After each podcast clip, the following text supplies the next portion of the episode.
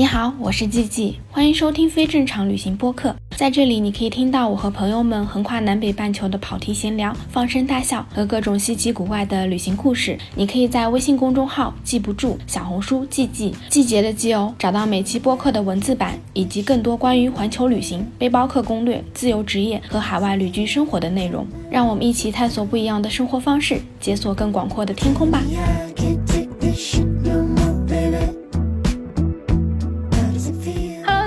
我是 G G，我是戴燕，欢迎收听非正常旅行电台。这是一档横跨南北半球的旅行播客，带你用声音环游世界。熟悉我们播客的听友应该都知道，我和戴燕真的是非常非常非常喜欢喝酒。我们两个也在播客里面跟大家聊过很多我们自己跟酒有关的旅行。今天呢，其实就是想要来跟大家分享一个非常非常快乐的消息，就是在我们更新了八十多期之后，我们终于迎来了我们两个人的第一个商务。合作，快给我们俩鼓掌！狂鼓掌！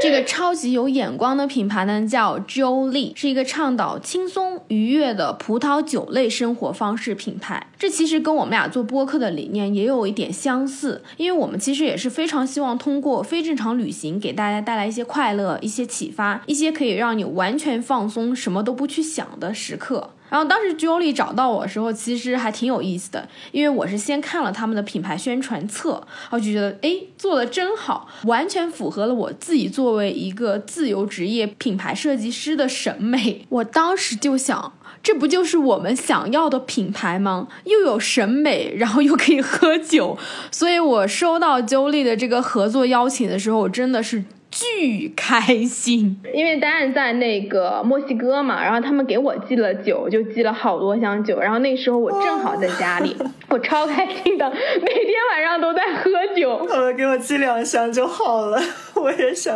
对，应该给你寄两箱的。我们之前不是聊过，就是格鲁吉亚的葡萄酒啊，然后墨西哥的龙舌兰啊，其实那种都是比较偏向于酒的本味，就是酒精度还挺高的那种。但 Jolie 的这个系列葡葡萄酒，因为我都喝了嘛，我真的在家疯狂喝，是我觉得真的就是非常的新手友好，因为他们在里面加了很多绿茶啊、荔枝啊，然后雪橙啊、浆果啊等等，就会让那个口味变得很丰富，很适合那种特别想喝酒，但是可能又不太习惯这种葡萄酒的单宁味的朋友。比如说大家在一起聚会的时候，你跟朋友拿出来就是一起聊聊天、喝喝酒，我觉得是那种非常的微醺友好，适合大家打开话题、破冰。的一种酒，然后又不至于让你喝的烂醉，因为毕竟不是每个人都像咱们俩一样，就是真的是还挺爱喝酒的。所以呢，这期播客呢，其实就是想要借着这个机会来好好的跟大家聊一聊，就是我们两个个人跟喝酒有关的故事和喝酒有关的旅行。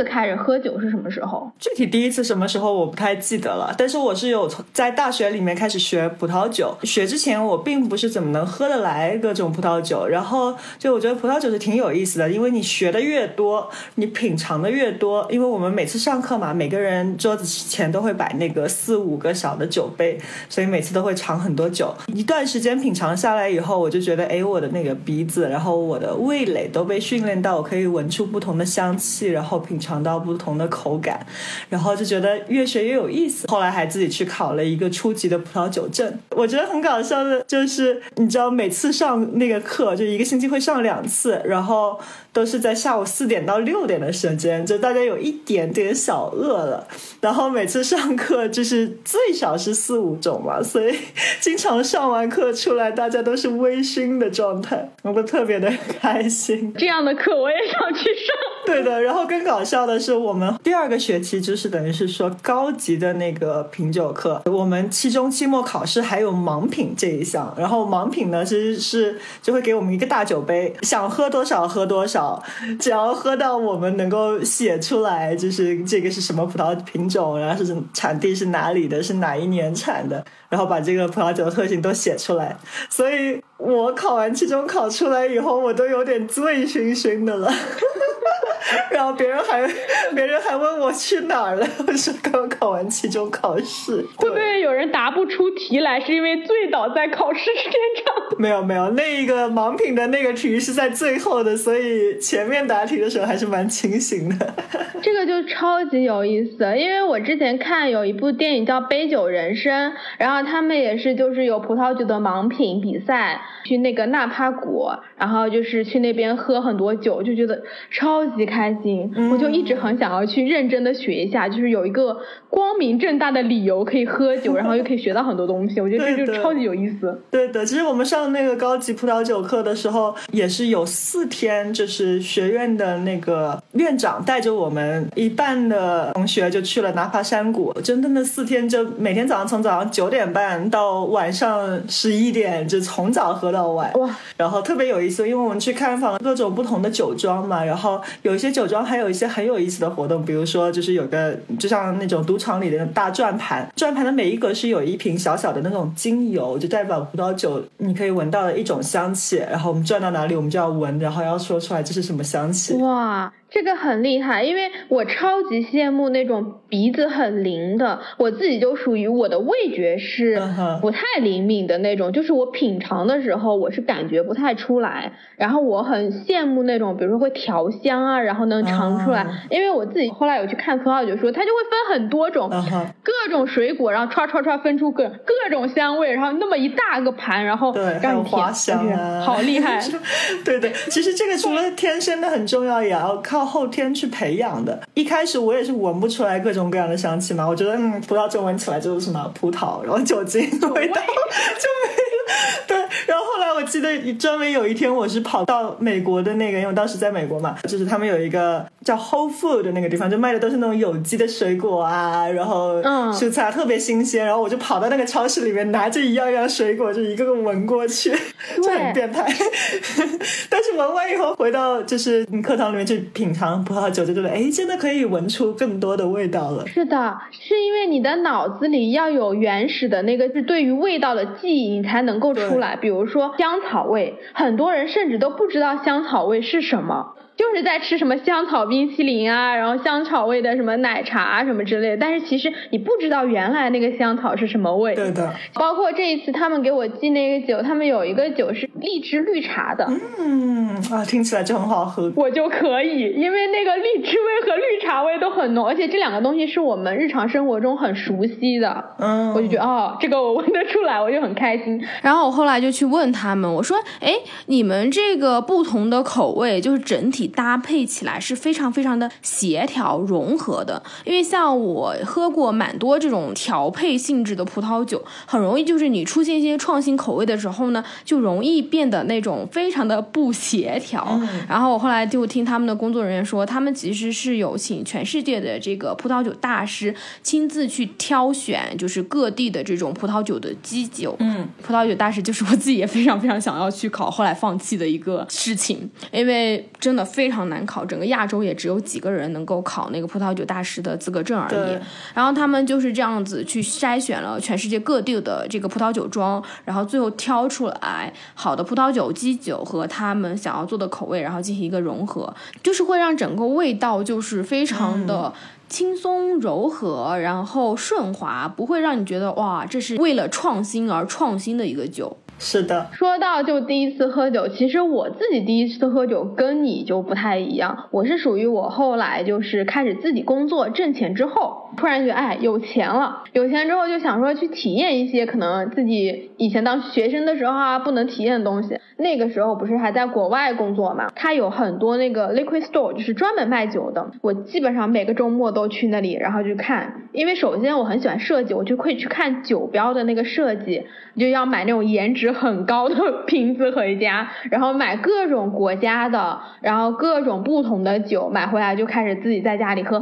你知道就是刚刚毕业的小姑娘，然后自己有一点钱，特别的骄傲，就是觉得哎呀，我开始工作独立挣钱了，然后周末在家里自己喝个小酒，就感觉自己可小资情调了。那个时候真的是觉得哎，超开心的。我记得我有一两年的时间，基本上每周都可以喝掉一瓶酒。可以啊，如果朋友来家里玩，我们都可以开掉好多瓶酒，所以我家里永远冰箱里可能都会有个十几二十瓶酒，就特别的夸张。这么多。对，但是就是因为这样子，就是每次想到喝酒的时候，就有很多种记忆。就有时候，哎呀，大家喝的烂醉，然后有时候，比如说新年一起喝酒，然后喝的晕乎乎，大家一起去点烟花，然后 喝多了一起去滑雪。就是喝酒，它其实伴随着很多很快乐的记忆。我觉得这个东西才是触动到我喜欢那种感觉吧。嗯，尤其是那种微醺的状态，就喝醉了也不是很 很开心。嗯，对的，对的，喝一点点，你比如说一两杯这样子，就像你说的，你就敢把很多情绪表达出来，对，然后那个表达会流畅很多，大家真的可以去试。对的，对的，连外语都可以说的更好。就我觉得学一门外语的时候，你比如说一开始你可能会比较害羞啊，不敢讲啊，尤其是在外国朋友面前，但是你喝一点点小酒，哎，然后你又会觉得你的语言能力就提升了很多，你就可以畅所欲言。对的，其实喝酒它不仅仅就是味道啊、香气啊，当然那些我觉得也是很有意思的一部分，更多的还是就是你每次在喝酒的时候，跟你一起喝酒的人，然后喝酒的时候发生的故事。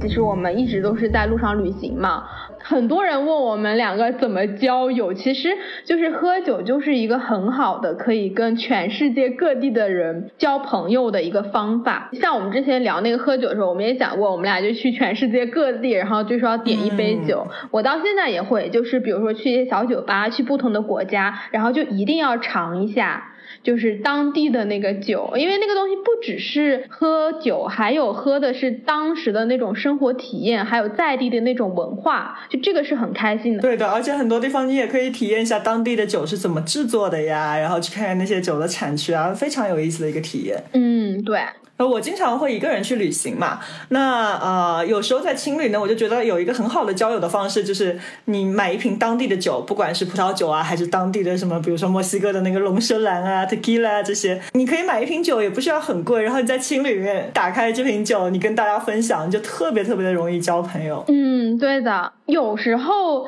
大家就是没有一个好的话题，这个是比较没有什么障碍的。不管其实你喝葡萄酒也好，还是喝其他的酒也好，就是很容易大家就哎，你要不要一起来喝一杯什么的啊？立马就是觉得哎呀，大家是真的像朋友一样，你就可以从酒开始聊。很多酒它都是有产地的，嗯，比如说像 Jolie 他们的那个荔枝绿茶味的，其实就是选了智利的那个霞多丽的白葡萄酒。浆果洛神花选的是那个歌海纳红葡萄酒，是西班牙的。然后苹果肉味味其实选的是希拉，就是西班牙那边的。这样子你就会有很多很多国家和地域。对。然后比如说你喝了那个智利的酒，那你就可以去聊一聊，哎，你当时去智利这个国家怎么样？你喝西班牙的就可以聊西班牙的，就是它是一个很好的话题，把你当时的那些旅行地给串起来。是的，是的。而且大家都会有一些喝酒的经验，也都可以分享。对，其实有时候啊，就即使你自己不是一个特别特别能喝的人，虽然咱俩是挺能喝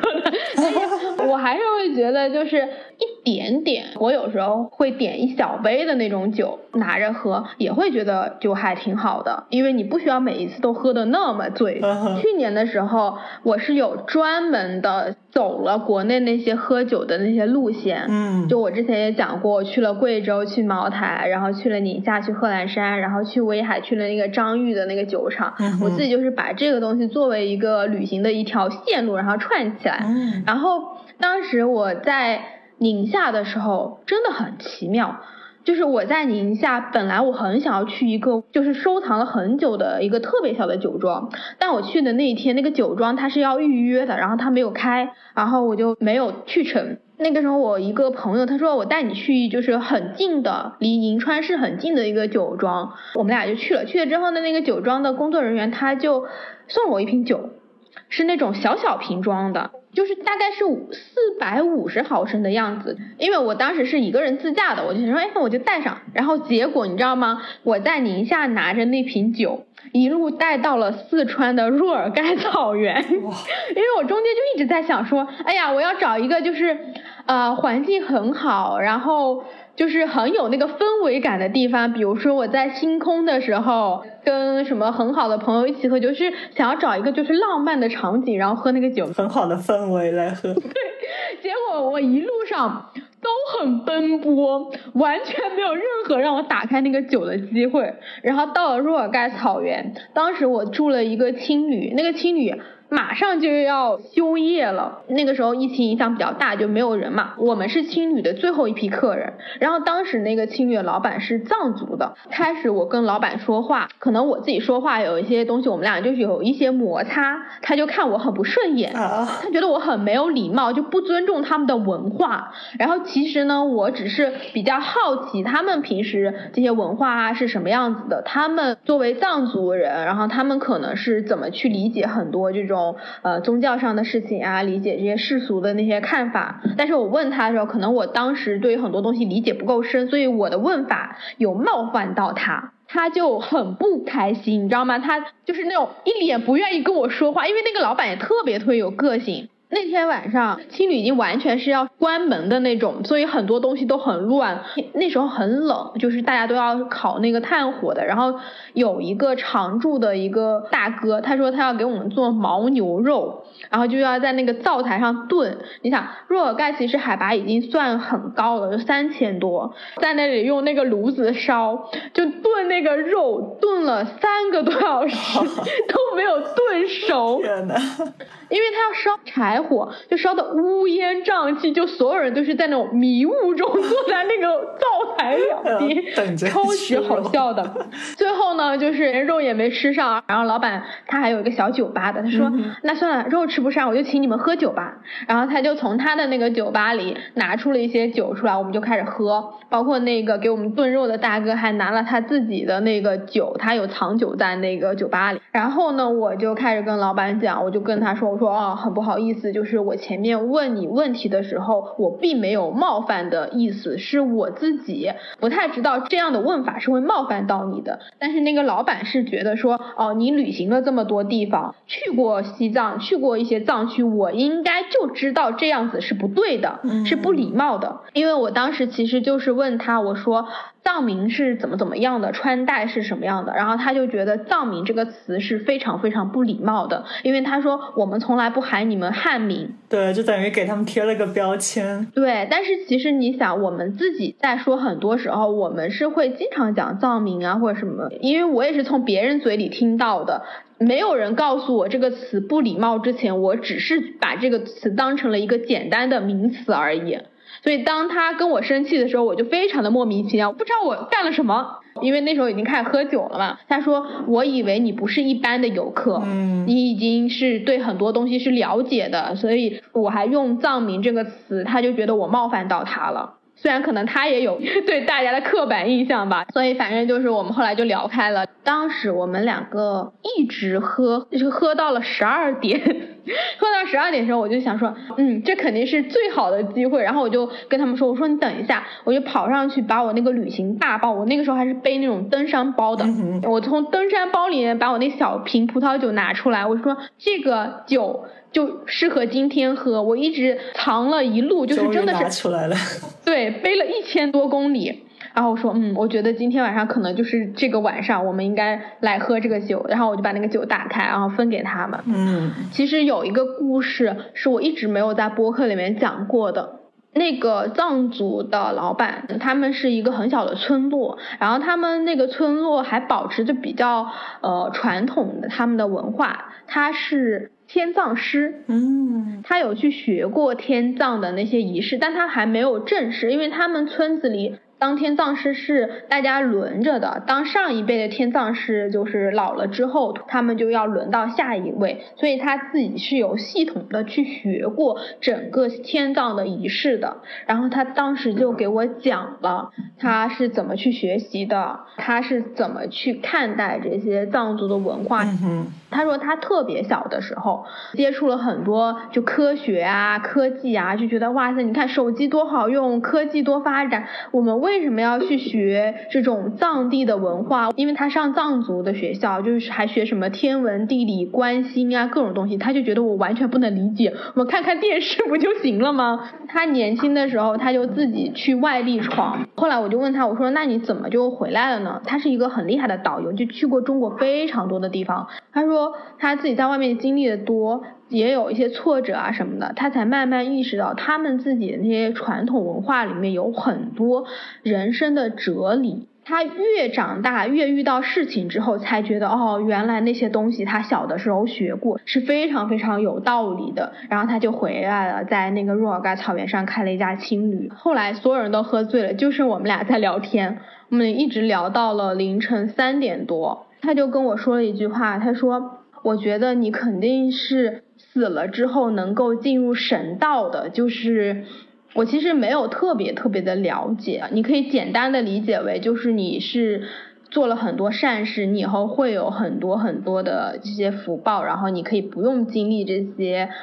很多的人生的痛苦。然后他说：“我觉得你是会有这些福报的。”他告诉我这些事情之后，然后当时我就跟他说：“我说。”我说谢谢你告诉我这个事情。我们其实信不信，或者说它是不是宗教上的事情，并不是最重要的，而是我会一直记着你说的这句话，然后把它作为我做很多事情的初心吧。你就是要一直保持这样的善意。我们也不说要有回报，可是这个世界肯定会以某种方式回馈我们的。嗯，对的。我真是觉得那老板的那一句话，就是给了我很大的信念感，让我一直想要去坚持做一些可能。不是那么挣钱，但是对我来说，它是有精神力量的事情，就像我们录播课一样，就是还是可以做一些让更多人能够听到不同的声音，感受到不同东西的事情。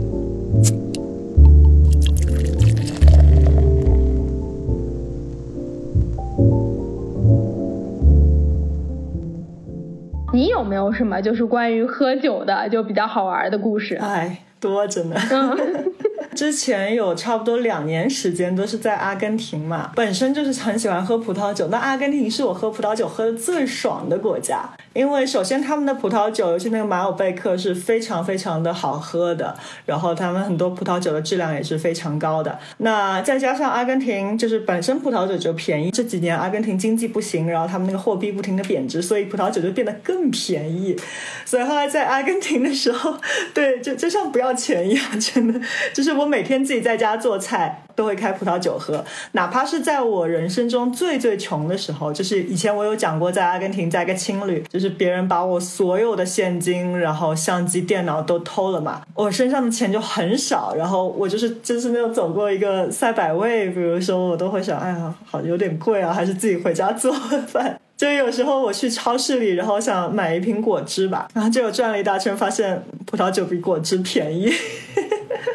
你知道那个时候，嗯，一人民币等于十比索左右。当时有看到最便宜的葡萄酒有五十比索的，而且它不是在纸盒里面哦，它还是在就是玻璃瓶里面的，然后有一个很好的酒标，看起来跟正常的酒没什么区别。我想这么便宜的酒应该不会很好喝吧？但是结果买了以后觉得，哎，挺好喝的呀，一点都不难喝，很不错的。其实国内也是，我觉得很多人对于葡萄酒有一个很大的误区，就是会觉得这个东西是要。很高级，然后很高档才能喝，但其实不是。我觉得好喝跟它的价格不一定是对等的。对，我们不能拿价格去衡量一个葡萄酒。嗯，对的。我以前上大学的时候，其实我那个呃酒店管理学院的院长，他葡萄酒知识是非常丰富的。他也说过，一款酒好不好，你不能以价格来决定，就只要你喜欢的就是好酒。这句话是给我印象特别深刻的。是的，有很多这种电视剧，他就会倡导说啊，你要去喝多贵多贵的酒，代表身份地位。但其实最终的就是喝酒的人是你呀，就是你自己喝着开心不就行了吗？对，这是最重要的。就包括那个周丽他们给我寄酒的时候，呃，我就去问他们说，你们这个酒卖多少钱？就很好笑，因为我很害怕，就是比如说我们接一个什么商务或者之类，然后最后发现大家都买不起，我自己都不会去消费。的东西。但是我发现他们做的理念挺有意思的，就包括现在国内有很多这种品牌都在做新的市场教育，就是让更多人可以去接受这种葡萄酒，去开拓更多的这些市场。对，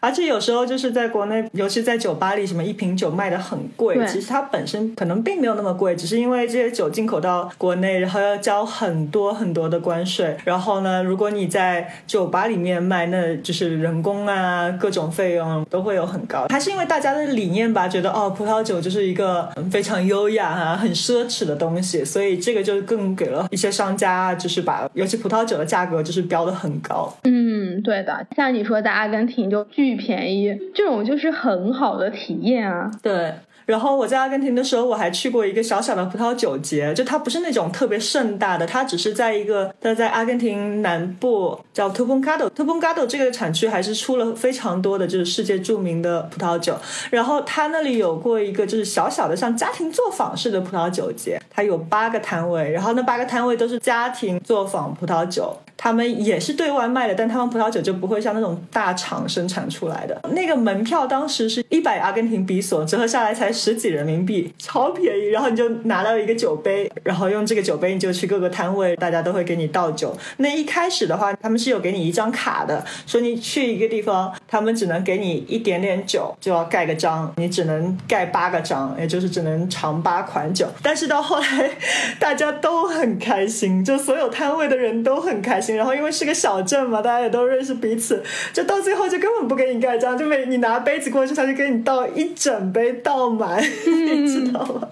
每个摊位都这样子。我在那边当时是做志愿者，然后就跟一起去了几个志愿者朋友，就大家都喝醉了，就十几人民币 喝了一晚上，这个也太爽了，太开心了。对，然后那边就是晚上，然后挂着那种灯泡，我就特别的喜欢那种挂着的灯泡，就特别漂亮。然后还有音乐，基本。上去的绝大部分的都是当地人，大概就我和那两个一起做志愿者的朋友，我们是外国人，然后就当地人也很开心的跟我们聊天，他们自己也买了很多瓶酒，然后还跟我们分享他们的酒。嗯，你说到这，我想起来，我之前在那个加拿大那边，然后他们那个酒庄都有那种 tour，然后你就可以去那种 wine tasting，很多时候。他们都超级大方，他给一张那个菜单，然后你可以选几款酒，选完之后这种一个葡萄酒杯，我以为他们就倒一点点让你尝一口，就一倒就倒半杯，就是可能你那个 tasting 的那个菜单就是让你尝三四款，但是你三四个半杯下来就已经醉了。对的，比如说我记得我去南非也也是 tasting 什么的，然后我们就问很多问题嘛，就是问那个讲解的那个人，然后他就很开心，所以后来。就是喝完一轮的尝完了，然后那个酒瓶里还有，我说能不能再来点？他们很多人会很大方的给你再去倒。对，就这种就是超开心的，真的。关于喝酒，哇，我们俩真的有超多好玩的记忆。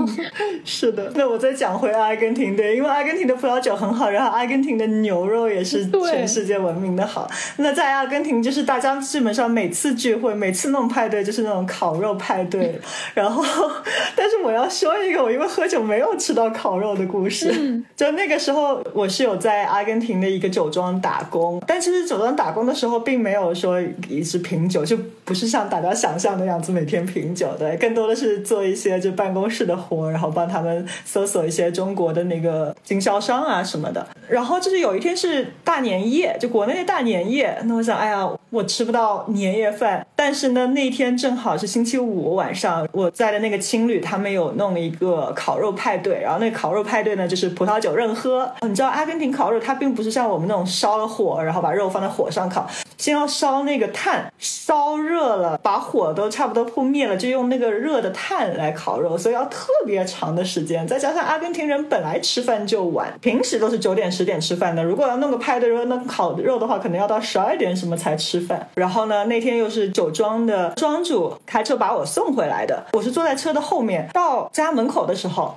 正好一个酒瓶子。滚到了我脚边，我就拿起来，它那个酒标就只是一张白纸，然后上面就写了一个数字，就没有任何信息。我就拿起来说：“哎，这里有一瓶酒，哎。”但是没有酒标，不知道是什么。然后因为我们那个酒庄的庄主他是有帮别人做那个葡萄酒咨询 （wine consulting） 的那种，就是很多一些小的酒庄自己酿了酒会送给他一瓶样品，然后让他来品尝，让他来给他们分析，然后给其他酒庄提建议的那一种。所以这瓶酒呢，其实就是送给这个酒庄庄主让他品尝的。然后他已经品尝过了，他说：“哎，你想要吗？你想要的话你就拿去。”我说：“好啊。”有酒收，当然要收下。然后我就拿去了，在那个家里，我先跟几个室友已经喝完了一瓶。然后我说我拿到了这瓶很好的酒，但是因为我们也没有吃东西，然后去到青旅里面还会有那个无限葡萄酒的那个派对，所以我们说我们就喝一杯吧，不要喝多了，就就喝一杯品尝一下。结果这瓶美酒标的葡萄酒太好喝了，就感觉哇，从来没有喝过这么好的葡萄酒。就其他室友已经不喝了，就我跟一个室友，我们两个人就是又把这一瓶酒给干完了。然后再去到青旅，正好就是那个青旅的老板，他一个朋友也是自己有做葡萄酒，然后又给我们尝他的葡萄酒，然后再加上青旅的葡萄酒，就喝了很多很多很多。但到了十一点多了，那个时候我们还没有开吃，嗯，我其实已经挺饿了，我就想那我去个厕所，然后回来。结果我去到厕所，就我不知道为什么我去到厕所，我就坐在那个马桶上就睡着了，也没有吐，也没有什么不舒服，就是睡着了。然后醒来的时候，看看已经十二点多了，快一点了，然后赶紧跑出去，然后发现他们所有的烤肉都已经吃完了，的难过，因为我不是跟你说，本来大年夜想着没有吃年夜饭，至少我有烤肉，对不对？而且我去厕所的时候，其实正好他们说再过几分钟就好了那个烤肉，结果我就因为喝酒完美的错过了那个烤肉，哎呀，笑死！但是你也因为喝酒拥有了一段就是。可以讲很久的故事。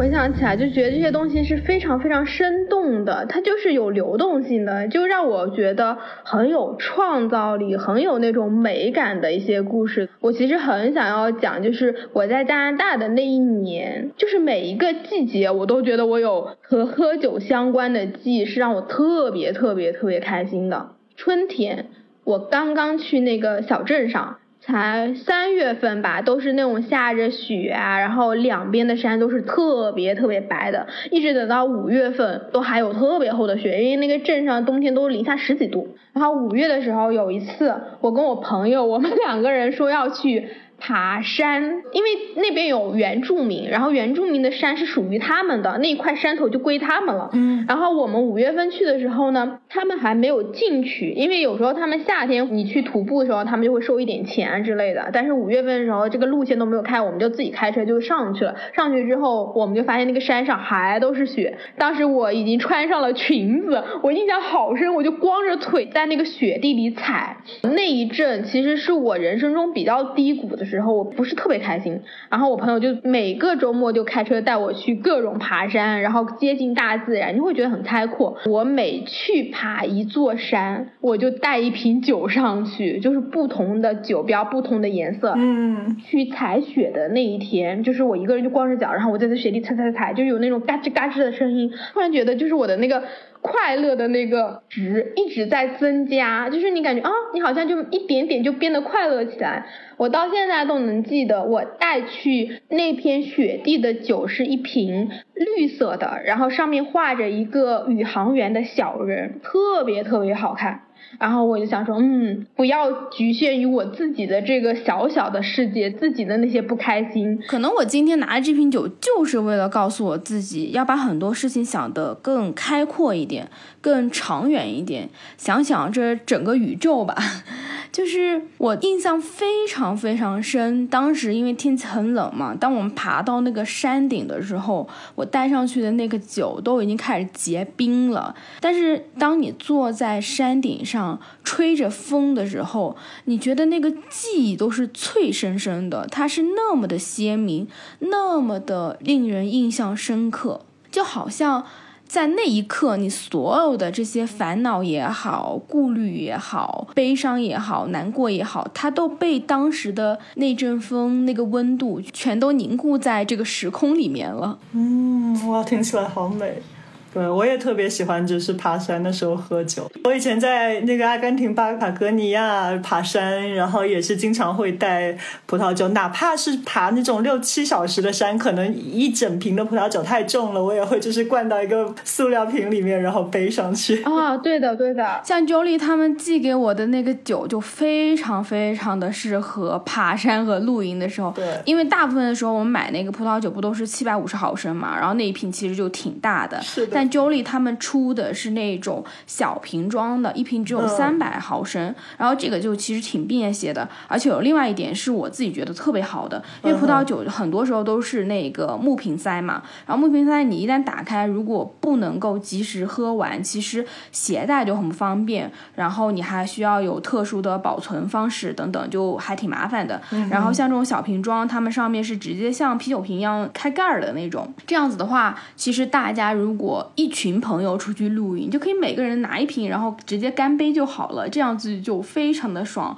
基本上就是大家都能喝完的一个状态，因为三百毫升其实很少的。对，然后就是夏天，夏天其实是我最喜欢的一个季节，尤其是在小镇上，因为当时我住的那个地方，走出去十分钟就是一个。巨大的湖，就是像海一样大的那种，然后湖边就有一片超级超级长的沙滩。因为这个小镇上真的每一个人都无比的空闲，就那种清闲程度是每个周一的早上十点钟，可能那个沙滩上就已经有超级多的人在上面晒太阳了。一整个夏天，我特别喜欢就是自己拿一本书去，然后就躺在那个沙滩上，或者是在那个沙滩上后面，它有一片树林，你就可以靠在那个松树上看。书，我经常就是看着看着，然后我就睡着了。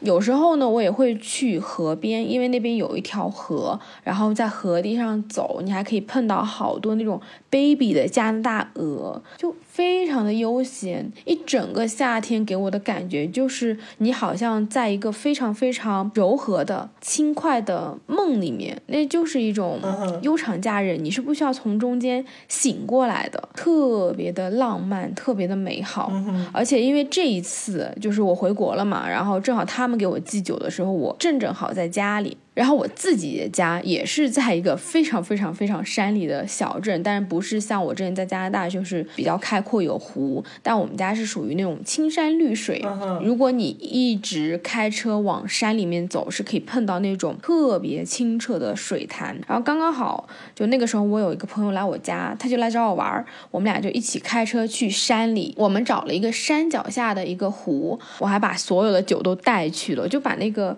酒一瓶一瓶的放到那个水里，真的超级无敌美！我一定要把这个小视频就是放到公众号文章里给大家看，就是。当你把那个酒瓶从那个水里面捞出来的时候，你就会发现那个瓶子上是闪闪在发光的，上面就是像星星一样。尤其是荔枝绿茶味的酒，因为它是白葡萄酒，然后那个颜色是那种淡淡的茶的味道的感觉，就很透亮。你特别拿起来的时候。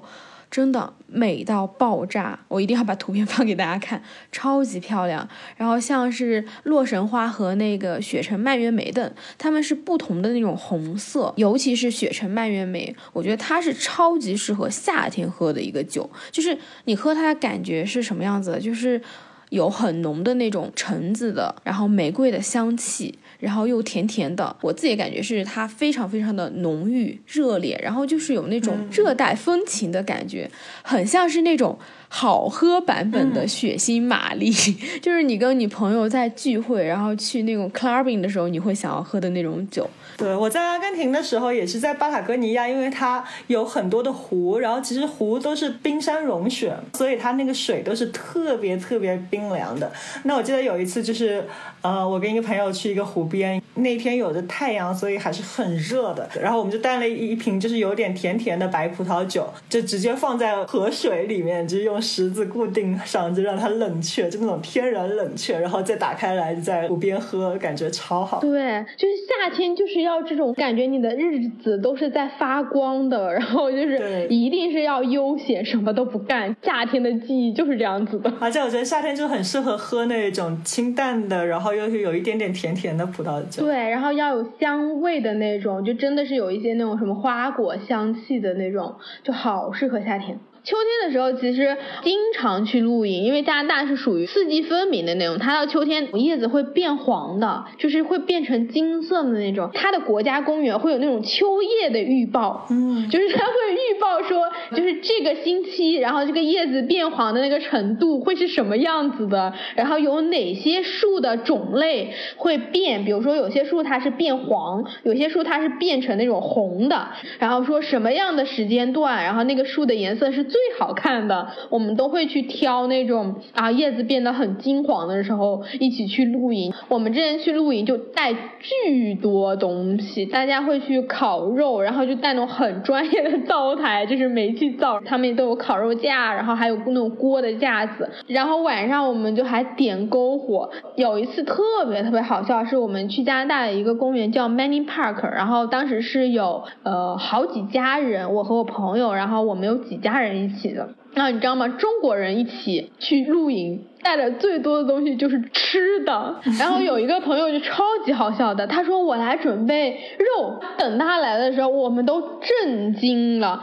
他拿那种巨大的那种保鲜盒，腌了两大盒鸡翅和两大盒的那种肉排。我们当时说，我们就这么几个人在这里烤上两天 也吃不完这些。他说没事，我们烤。然后我们一打开他的那个后备箱，因为当时我们去露。营就会带那种 cooler，就是那种冰箱，一打开里面一冰箱的酒，就全都是冰镇好的，准备的很充足啊。对，我们白天就是在那里搭帐篷，搭完帐篷，然后大家就去骑车，就骑那种很野的那种路。到现在就是对山地自行车还有恐惧，就是因为那一次骑车骑的太远了。然后我第一次骑山地自行车，它是那种轮胎特别宽，然后那种褶特别多，就抓地力特别强的那种。巨累无比，比公路自行车要累很多。我都觉得我推车都比我自己骑车轻松。骑了大概两个小时，我感觉我都要崩溃了。就上坡的时候特别特别特别的那个辛苦，但下坡就很开心，因为下坡就一直往下冲，然后你可以把你的脚放掉，然后只抓着那个把手，然后就一直往前冲。特别的开心，然后到了晚上，然后大家就开始一起烤肉、烤串儿、喝酒，而且秋天的时候还可以去做那种热红酒，因为加拿大其实秋天就跟我们的冬天很像了，很适合就是你把那些葡萄酒啊带去，我都会买那种一升装的，性价比很高。然后你就很适合拿来做热红酒，因为很贵的酒就拿来做热红酒，我 总觉得太亏了。对对对，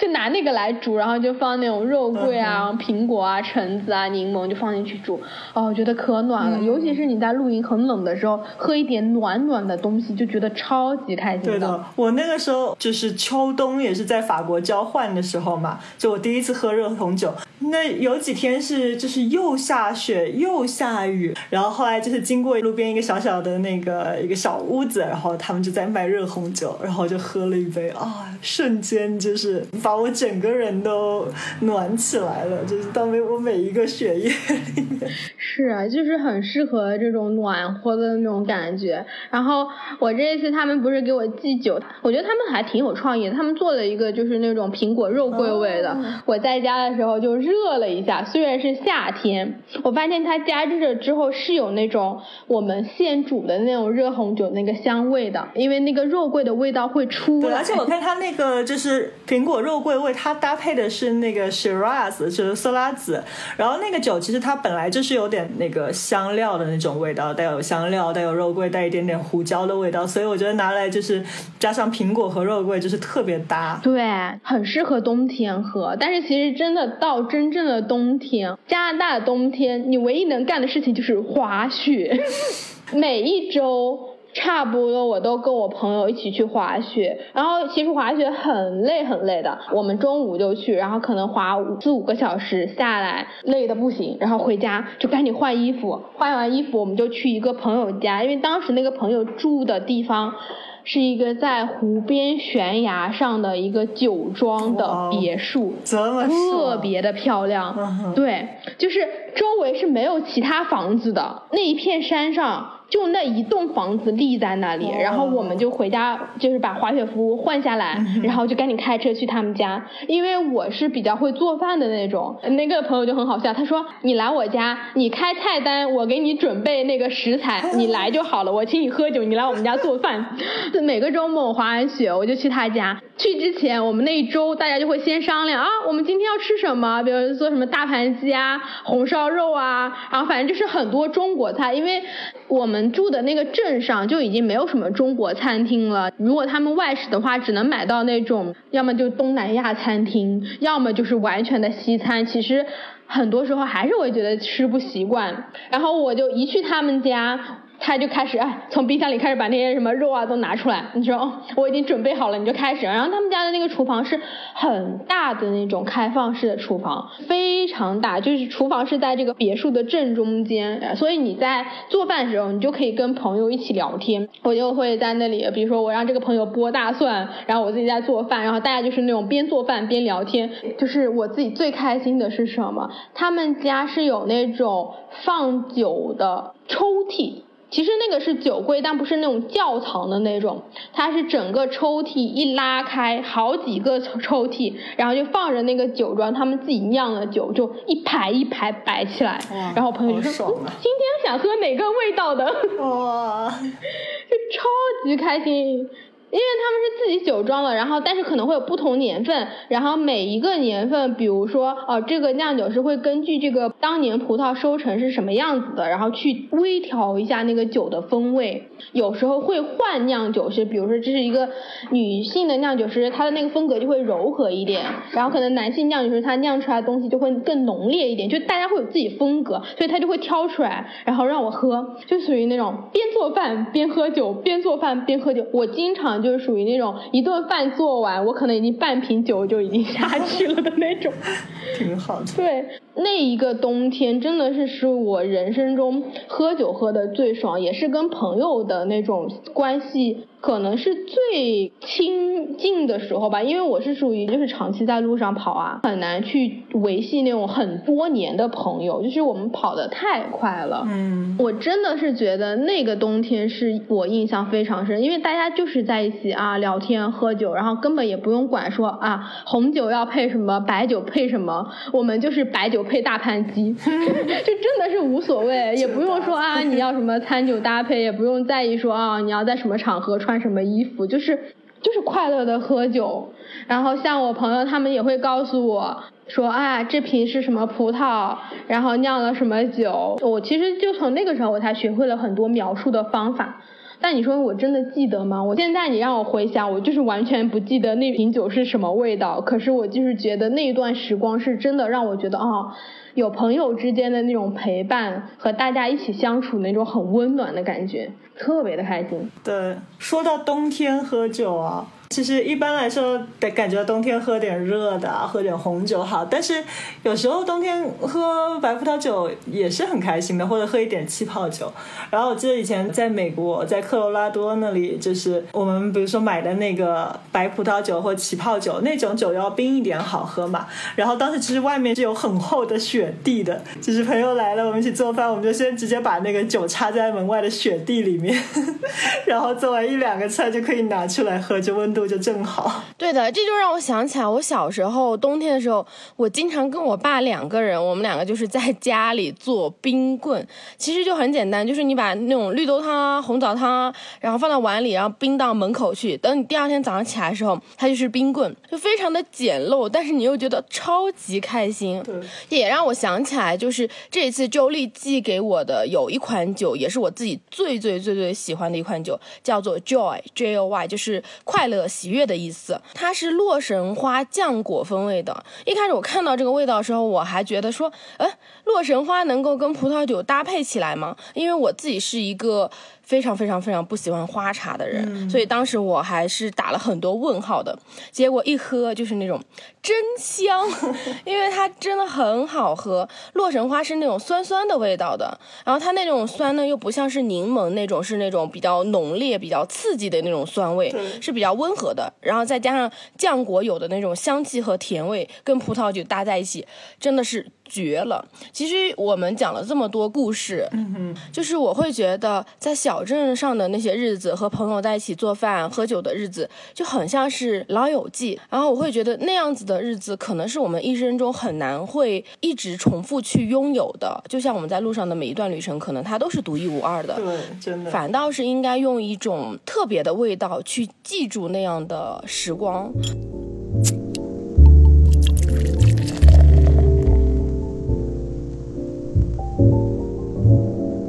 说实在的，我们俩做播客做了那么久，我中间其实有一阵我都觉得，哎，做这个事情是不是真的有意义的？但是总是会回想起，就是我们刚刚跟大家分享那些跟喝酒相关的故事、旅行相关故事，那种感受、那种情绪是一样的，就是让我觉得很轻松、很快乐。就是人生，我们就是要找到那些时刻，让你会觉得说它是毫不费力的，让你会觉得。有很多很多纯粹的东西，灵动的东西，它是充斥在你的生活里。我会觉得这个才是我们在生活中，包括我们两个录这个播客，想要给大家传递的这种情绪吧，就是开开心心、轻轻松松的过你想要的生活。如果你想要去什么地方就去，你想要做什么事情就去做。我们只活一次，去做你真正想要做的事情吧。对。最后真的要谢谢 Jolie 给了我和 Dan 这一个机会来聊一聊，就是和喝酒相关的旅行。也想借这个机会，就是感谢。这两年以来一直支持我们的听友，不管你是从哪一期开始听我们的播客的，也不管你关注了我们多久，有没有给我们留过言。我都非常非常的感谢，因为就是你们的收听、你们的留言、你们的一点点小小的动作，让我愿意把这个播客快乐的、轻松的一直更新下去。希望这个播客可以陪伴我们很久很久。所以大家只要在评论区跟我们分享你与酒有关的闪闪发光的记忆，我们会在喜马拉雅和小宇宙分别抽出三位听友，送出揪丽的这个葡萄酒套装，也可以。去关注我和丹的小红书，点赞留言，参与到我们的抽奖中来。那这就是我们这周的播客了，咱们下周六的时候继续闲聊全世界，拜拜，拜拜。you telling me I take shit no.